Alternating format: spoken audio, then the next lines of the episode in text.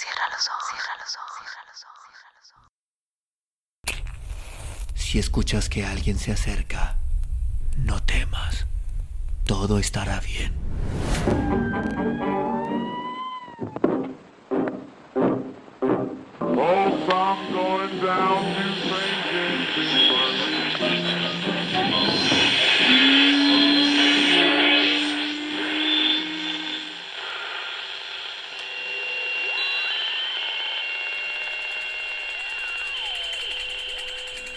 Estás escuchando, Crónica, Crónica, el lugar, el lugar donde, donde entra por tus, entra por tus oídos.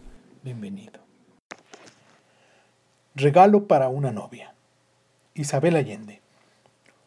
Horacio Fortunato había alcanzado los 46 años cuando entró en su vida la judía escuálida que estuvo a punto de cambiarle sus hábitos de truán y destrozarle la fanfarronería. Era de raza de gente de circo, de esos que nacen con huesos de goma y una habilidad natural para dar saltos mortales, y a la edad en que otras criaturas se arrastraban como gusanos, ellos se cuelgan del trapecio, cabeza abajo, y le cepillan la dentadura al león. Antes de que su padre lo convirtiera en una empresa seria, en vez de la malhumorada que hasta entonces había sido, el circo Fortunato pasó por más penas que glorias. En algunas épocas de catástrofe o desorden, la compañía se reducía a dos o tres miembros del clan deambulando por los caminos en un destartalado carromato, con una carpa rotosa que levantaban en pueblos de lástima. El abuelo de Horacio cargó solo con el peso de todo el espectáculo durante años. Caminaba en la cuerda floja, hacía malabarismo, con antorchas encendidas, claro. Tragaba sables toledanos, extraía tanto naranjas como serpientes de un sombrero de cola y bailaba gracioso minué con la única compañera, una mona ataviada de miriñaque y sombrero emplumado. Pero el abuelo logró sobreponerse al infortunio, y mientras muchos otros circos sucumbieron, vencidos por otras diversiones modernas, él salvó el suyo y al final de su vida pudo retirarse al sur del continente a cultivar un huerto de espárragos y fresas, dejándole una empresa casi sin deudas a su hijo Fortunato II. Este hombre carecía de la humildad de su padre y no era proclive a los equilibrios en la cuerda o a las piruetas con un chimpancé pero en cambio estaba dotado de una firme prudencia de comerciante. Bajo su dirección, el circo creció en tamaño y prestigio, hasta convertirse en el más grande del país. Tres carpas monumentales, pintadas a rayas, reemplazaban el modesto tenderete de los malos tiempos. Aulas diversas albergaban un zoológico ambulante de fieras amaestradas y otros vehículos de fantasía transportaban a los artistas, incluyendo al único enano hemafrodita y ventrículo de la historia. Una réplica exacta de la carabela de Cristóbal Colón transportaba sobre ruedas, contemplaba el gran circo internacional Fortunato. Esa enorme caravana ya no navegaba a la deriva, como antes lo hiciera con el abuelo, sino que iba en línea recta por las carreteras principales desde el Río Grande hasta el estrecho de Magallanes, deteniéndose solo en las grandes ciudades, donde entraba con tal escándalo de tambores, elefantes y payasos, con la carabela a la cabeza como un prodigioso recuerdo de la conquista, que nadie se quedaba sin saber que el circo había llegado. Fortunato II se casó con una trapecista y con ella tuvo un hijo a quien llamaron Horacio. La mujer se quedó en un lugar de paso, decidida a independizarse del marido y mantenerse mediante su incierto oficio, dejando al niño con su padre. De ella prevaleció un recuerdo difuso en la mente de su hijo, quien no lograba separar la imagen de su madre de las numerosas acróbatas que conoció en su vida. Cuando él tenía 10 años, su padre se casó con otra artista del circo, esta vez con una equitadora capaz de equilibrarse de cabeza sobre un animal al galope o saltar de una grupa a otra con los ojos vendados. Era muy bella. Por mucha agua, jabón y perfumes que usara, no podía quitarse un rastro de olor a caballo, un seco aroma de sudor y esfuerzo. En su regazo magnífico el pequeño Horacio, envuelto en ese olor único, encontraba consuelo por la ausencia de su madre, pero con el tiempo la quitadora también partió sin despedirse. En la madurez, Fortunato II se casó en terceras nupcias con una suiza que andaba conociendo América en un bus de turista.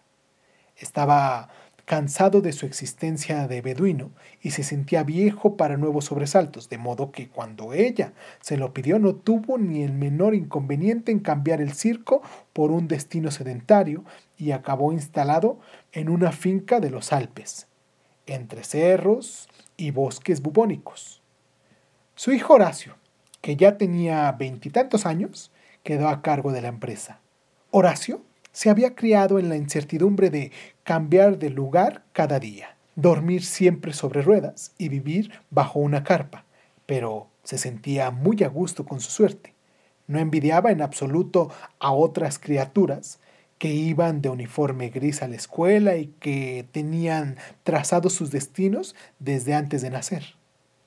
Por contraste, él se sentía poderoso y libre. Conocía todos los secretos del circo y con la misma actitud desenfrenada limpiaba los excrementos de las fieras y se balanceaba a 50 metros de altura vestido de usar, seduciendo al público con su sonrisa de delfín. En algún momento añoró algo de estabilidad. No lo admitió ni dormido.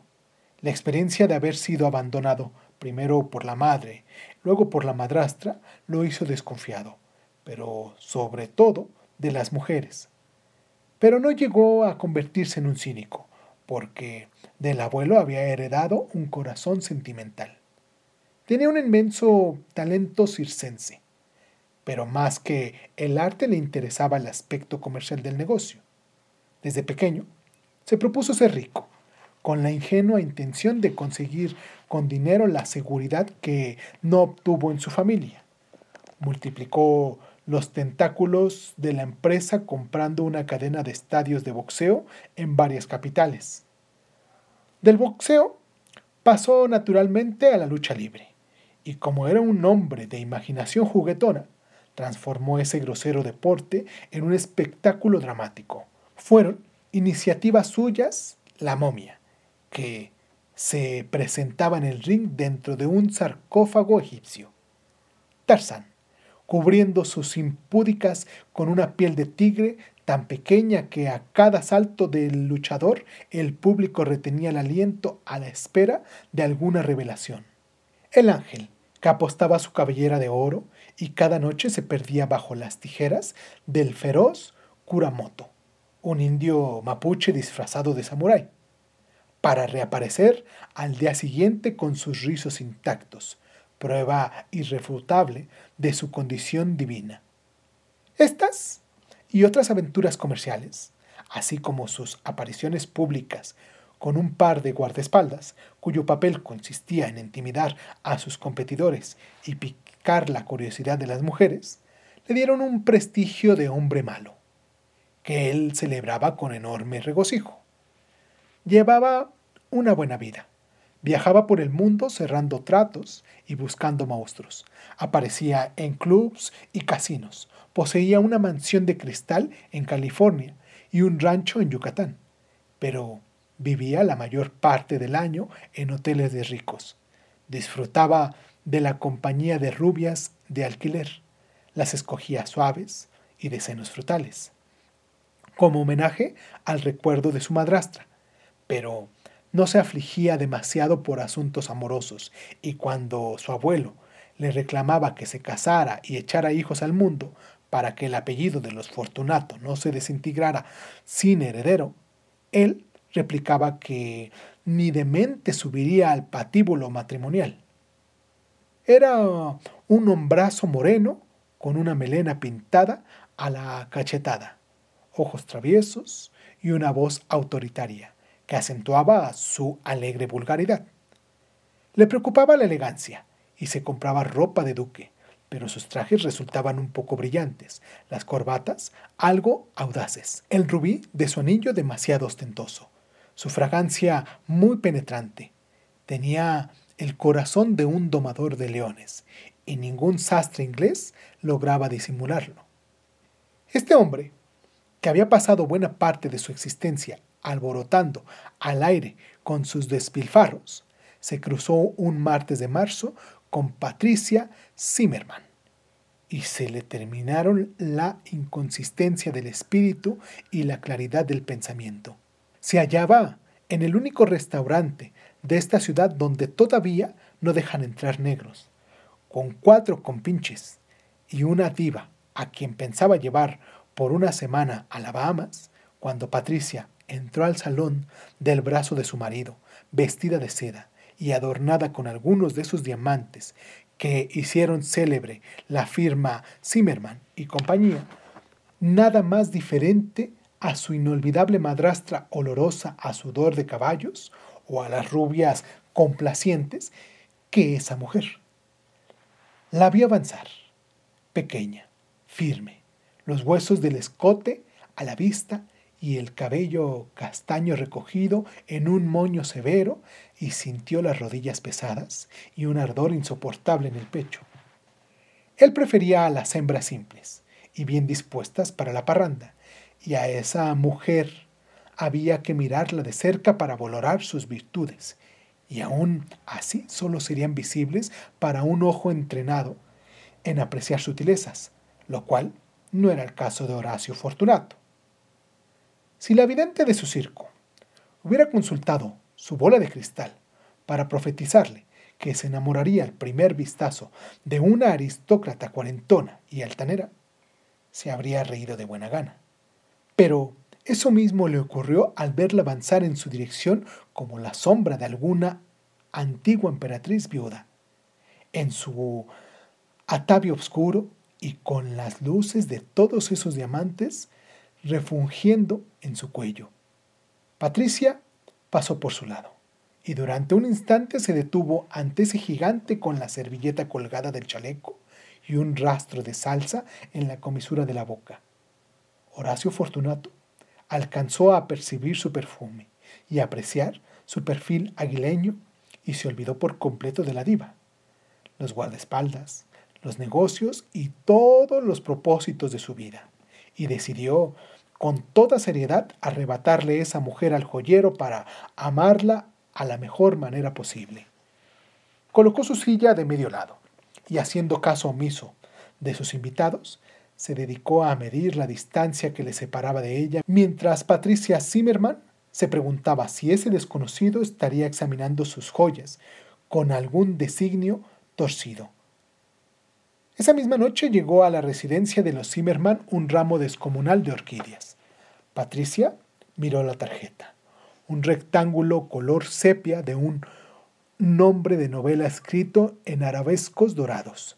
De pésimo gusto masculló, adivinando al punto de que se trataba del tipo engominado del restaurante, y ordenó poner el regalo en la calle en la esperanza de que el remitente anduviera rondando la casa y se enterara del paradero de sus flores.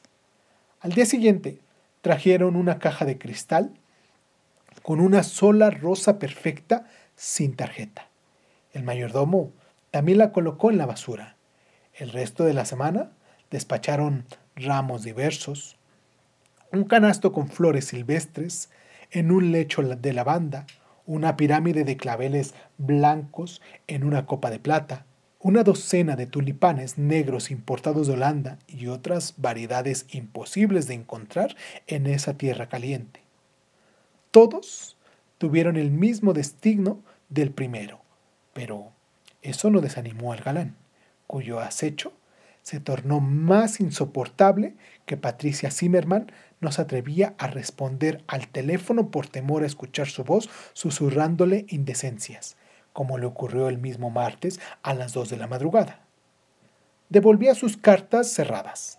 Dejó de salir porque encontraba a Fortunato en lugares inesperados.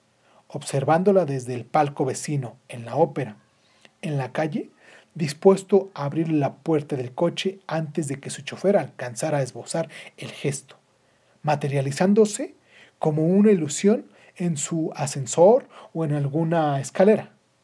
Estaba prisionera en su casa, asustada. Ya se le pasará, ya se le pasará, se repetía, pero Fortunato no se disipó como un mal sueño. Seguía ahí, al otro lado de las paredes, resoplando. La mujer pensó en llamar a la policía o recurrir a su marido, pero su horror al escándalo se lo impidió.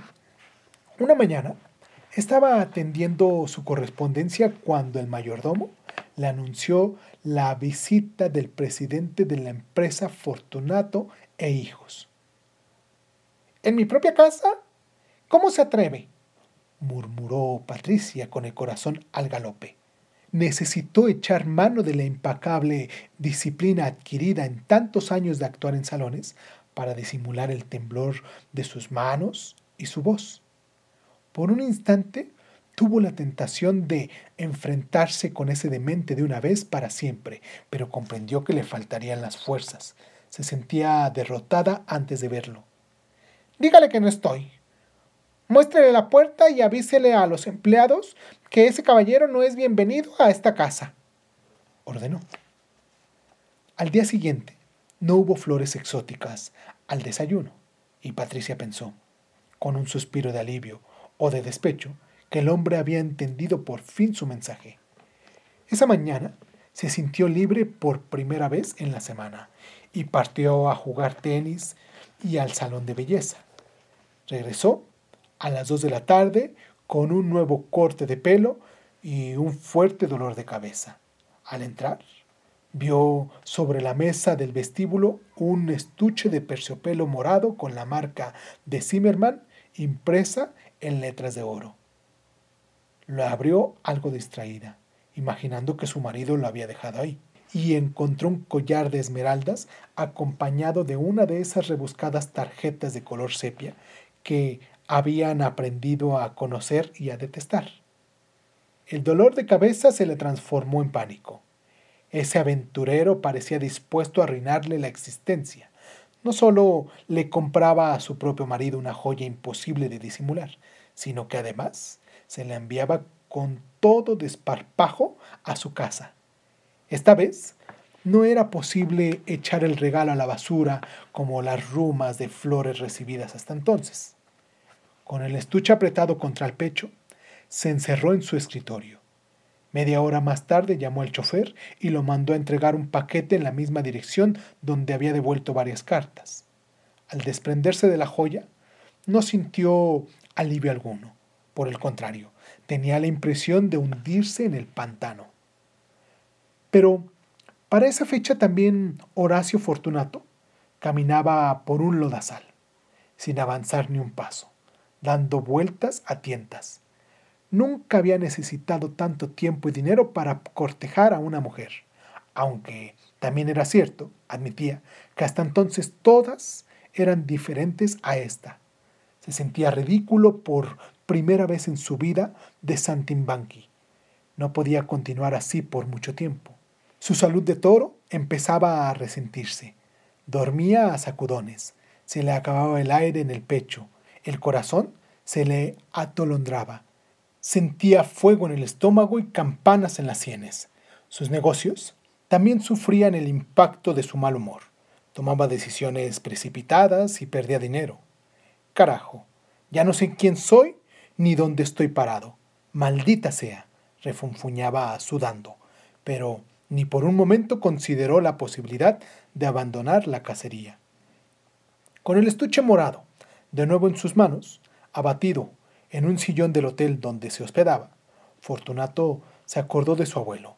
Rara vez pensaba en su padre, pero a menudo volvía a su memoria ese abuelo formidable que a los noventa y tantos años todavía cultivaba sus hortalizas.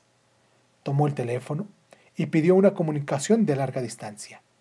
El viejo Fortunato estaba casi sordo y tampoco podía asimilar el mecanismo de ese aparato endemoniado que le traía voces desde el otro extremo del planeta, pero la mucha edad no le había quitado la lucidez.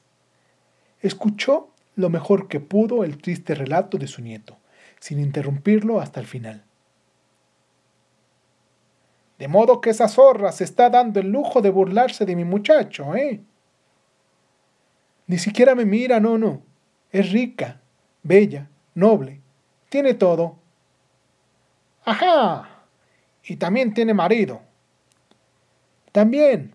Pero eso es lo de menos. Si al menos me dejara hablarle. ¿Hablarle? ¿Y para qué? No hay nada que decir a una mujer como esa, hijo. Le regalé un collar de reina y me lo devolvió sin una sola palabra. Dale algo que no tenga. ¿Qué, por ejemplo? Un buen motivo para reírse. Eso nunca falla con las mujeres. El abuelo se quedó dormido con el auricular en la mano, soñando con las doncellas que lo amaron cuando realizaba acrobacias mortales en el trapecio y bailaba con su mona. Al día siguiente, el joyero Zimmerman recibió en su oficina a una espléndida joven, manicurista de profesión, según explicó que venía a ofrecerle por la mitad de precio el mismo collar de esmeraldas que él había vendido 48 horas antes. El joyero recordaba muy bien al comprador. Imposible olvidarlo. Un patán presumido. Necesito una joya capaz de tumbarle las defensas a una dama arrogante, había dicho. Zimmerman le pasó revista en un segundo y decidió que debía ser uno de esos nuevos ricos del petróleo o la cocaína. No tenía humor para vulgaridades, estaba habituado a otra clase de gente.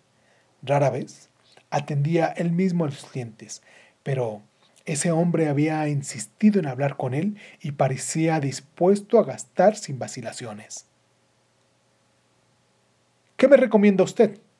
había preguntado ante la bandeja donde brillaban sus más valiosas prendas. Depende de la señora.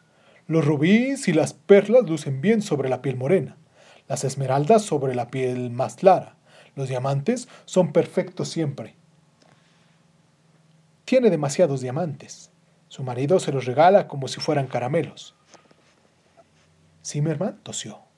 Le repugnaba esa clase de confidencias. El hombre tomó el collar, lo llevó hacia la luz sin ningún respeto, lo agitó como un cascabel y el aire se llenó de tintineos y de chispas verdes, mientras la úlcera del joyero daba un respingo. ¿Cree que las esmeraldas traen buena suerte? Supongo que todas las piedras preciosas cumplen ese requisito, señor, pero no soy supersticioso. Esa es una mujer muy especial. No puedo equivocarme con el regalo, ¿comprende? Perfectamente. Pero, por lo visto, eso fue lo que ocurrió, se dijo Zimmerman sin poder evitar una sonrisa sarcástica. Cuando esa muchacha le llevó de vuelta el collar, no, no había nada de malo en la joya. Era ella la que constituía el error. Había imaginado una mujer más refinada, en ningún caso una manicurista con esa cartera de plástico y esa blusa ordinaria. Pero la muchacha lo intrigaba. Había algo vulnerable y patético en ella. Pobrecita, no tendría un buen final en manos de ese bandolero, pensó. Es mejor que me lo diga todo, hija, dijo Zimmerman, finalmente. La joven le soltó el cuento que había memorizado, y una hora después salió de la oficina con paso ligero. Tal como lo había planeado desde un comienzo, el joyero no solo había comprado el collar, sino que además le había invitado a cenar.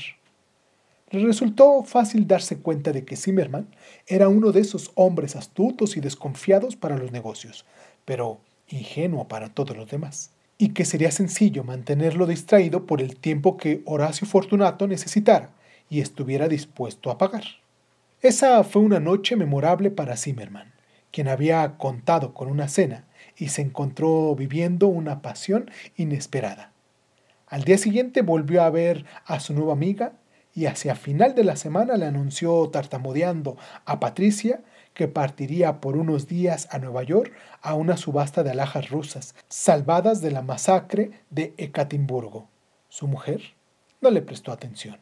Sola en casa, sin ánimos para salir, y con ese dolor de cabeza que iba y venía sin darle descanso, Patricia decidió dedicar el sábado a recuperar fuerzas. Se instaló en la terraza a hojear unas revistas de moda. No había llovido en toda la semana, y el aire estaba seco y denso. Leyó un rato hasta que el sol comenzó a adormecerla. El cuerpo le pesaba, se le cerraban los ojos y la revista cayó de sus manos. En eso le llegó un rumor desde el fondo del jardín, y pensó en el jardinero, un tipo testarudo, quien, en menos de un año había transformado su propiedad en una jungla tropical, arrancando sus macizos de crisantemos para dar paso a una vegetación desbordada. Abrió los ojos, miró distraída contra el sol y notó que algo del tamaño de su sado se movía en la copa del aguacate. Se quitó los lentes oscuros y se incorporó. No había duda. Una sombra se agitaba allá arriba, y no era parte del follaje. Patricia Zimmerman dejó el sillón y avanzó un par de pasos. Entonces pudo ver con nitidez a un fantasma vestido de azul con una capa dorada que pasó volando a varios metros de altura. Dio una voltereta en el aire y por un instante pareció detenerse en el gesto de saludarle desde el cielo. Ella sofocó un grito, segura de que la aparición caería como una piedra y se desintegraría al tocar tierra. Pero la capa se infló y aquel coleóptero radiante estiró los brazos y se aferró a un níspero vecino. De inmediato surgió otra figura azul colgada de las piernas de una copa del árbol, columpiando por las muñecas a una niña coronada de flores. El primer trapecista hizo una señal y el segundo le lanzó a la criatura, quien alcanzó a soltar una lluvia de mariposas de papel antes de verse cogida por los tobillos. Patricia no atinó a moverse mientras en las alturas volaban esos silenciosos pájaros con capas de oro. De pronto, un alarido llenó el jardín, un grito largo y bárbaro que distrajo a Patricia de los trapecistas vio caer una gruesa cuerda por una pared lateral de la propiedad. Y por ahí descendió Tarzán en persona, el mismo de la matiné en el cinematógrafo y de las historietas de su infancia, con un mísero taparrabo de piel de tigre y un mono auténtico sentado en su cadera, abrazándolo por la cintura. El rey de la selva aterrizó con gracia, se golpeó el pecho con los puños y repitió el bramido visceral, atrayendo a todos los empleados de las casas, que se precipitaron a la terraza. Patricia les ordenó con un gesto que se quedaran quietos, mientras la voz de Tarzán se apagaba para dar paso a una lúgubre redoble de tambores anunciando a una comitiva de cuatro egipcios que avanzaban de medio lado. Cabeza y pies torcidos seguidos por un jorobado con una capucha a rayas, quien arrastraba una pantera negra al extremo de una cadena. Luego aparecieron dos monjes cargando un sarcófago y más atrás un ángel de largos cabellos áureos y cerrando el cortejo un indio disfrazado de japonés, en bata de levantarse y encaramado en patines de madera. Todos se detuvieron detrás de la piscina. Los monjes depositaron el ataúd sobre el césped, y mientras las vestales canturreaban en alguna lengua muerta y el ángel y Kuramoto lucían sus prodigiosas musculaturas, se levantó la tapa del sarcófago y un ser de pesadilla emergió del interior. Cuando estuvo de pie, con todos los vendajes a la vista, fue evidente que se trataba de una momia en perfecto estado de salud. En ese momento, Tarzán lanzó otro aullido y sin que mediara ninguna provocación, se puso a dar saltos alrededor de los egipcios y a sacudir al simio. La momia perdió la paciencia milenaria, levantó un brazo y lo dejó caer como un garrotazo en la nuca del salvaje, dejándolo inerte con la cara enterrada en el paso. La mona trepó chillando a un árbol, antes de que el faraón embalsamado liquidara a Tarzán con un segundo golpe. Este se puso de pie y se le fue encima gruñendo. Ambos rodaron anudados en una posición inverosímil, hasta que se soltó la pantera y entonces todos corrieron a buscar refugio entre las plantas y los empleados de la casa volvieron a meterse a la cocina. Patricia estaba a punto de lanzarse a la pileta cuando apareció por encantamiento un individuo de frag y sombrero de copa, que de un sonoro latigazo detuvo en seco al filino y lo dejó en el suelo ronroneando como un gato con las cuatro patas en el aire, lo cual permitió al jorobado recuperar la cadena, mientras el otro se quitaba el sombrero y extraía de su interior una torta de merengue que trajo hasta la terraza y depositó a los pies de la dueña de la casa. Por el fondo del jardín aparecieron los demás de la comparsa. Los músicos de la banda tocaron marchas militares, los payasos susurrándose bofetones, los enanos de las cortes medievales, la quitadora de pie sobre su caballo, la mujer barbuda, los perros en bicicleta, el avestruz vestido de colombina y por último una fila de boxeadores con sus calzones de satén y sus guantes de reglamento, empujando una plataforma con ruedas coronada por un arco de cartón pintado. Y ahí, sobre ese estrado de emperador de utilería, iba Horacio Fortunato con su melena aplastada con brillantina, su irrevocable sonrisa de galán, orondo bajo su pórtico triunfal, rodeado por un circo inaudito, aclamado por las trompetas y los platillos de su propia orquesta, el hombre más soberbio, más enamorado, y más divertido del mundo. Patricia lanzó una carcajada y le salió al encuentro.